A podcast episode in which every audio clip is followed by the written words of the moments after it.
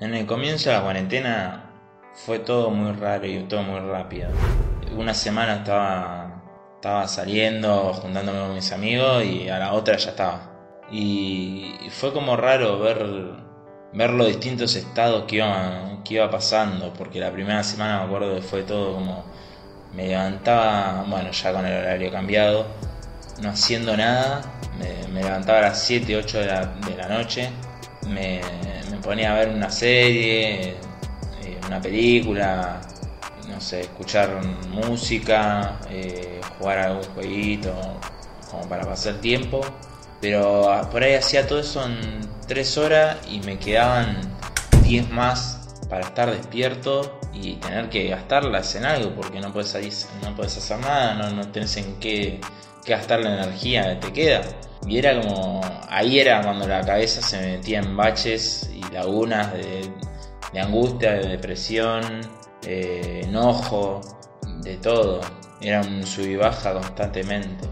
Y ahí fue cuando, cuando dije, bueno, pará, esto no es tan diferente a lo que es mi vida diariamente. Yo vivo solo, eh, no, no, estudio, no trabajo, no tengo algo extracurricular que hacer cotidianamente o sea, de última, yo sigo estando en una burbuja con un poco de más restricciones, mientras que los demás se tienen que meter de lleno a una cosa que por ahí no están acostumbrados.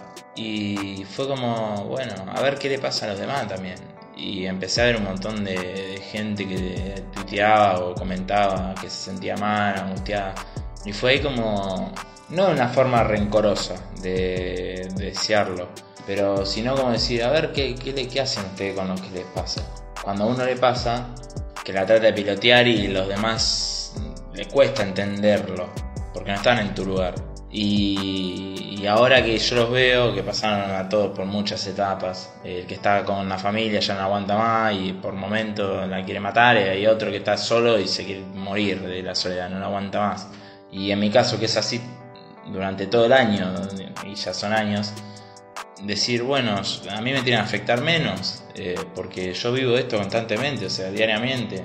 Que me lo tomé de otra forma y dije, bueno, eh, voy día a día. Y a medida que fueron pasando la, la semana, fui haciendo todo día a día. Fue lo que tenía ganas de hacer, lo hacía, si podía. Si no tenía ganas, no lo hacía. Si no podía, no lo hacía tampoco. Fue como dejarse llevar eh, y ir al ritmo que, te lleve también la cuarentena a vos. Porque por más que vos le, quieras poner la mejor y te inventes 70 rutinas, hay días que no vas a tener ganas de hacer la rutina en tu casa, de, gimnasio, de limpiar, de lo que sea. Te tenés que permitir eh, caer. Porque nadie sabe cómo va a terminar esto una vez que, que, el virus se, termine o por lo menos se encuentre la cura. Entonces, permitite estar mal o sentirte bien o permitite sentir y ver qué pasa con todo eso. Déjalo salir, si es llorar, es llorar, si es pelearte, es pelearte, discutir, discutir, si es hablar, es hablar y experimentar cosas que antes por ahí no podías por tiempo, por lo que sea.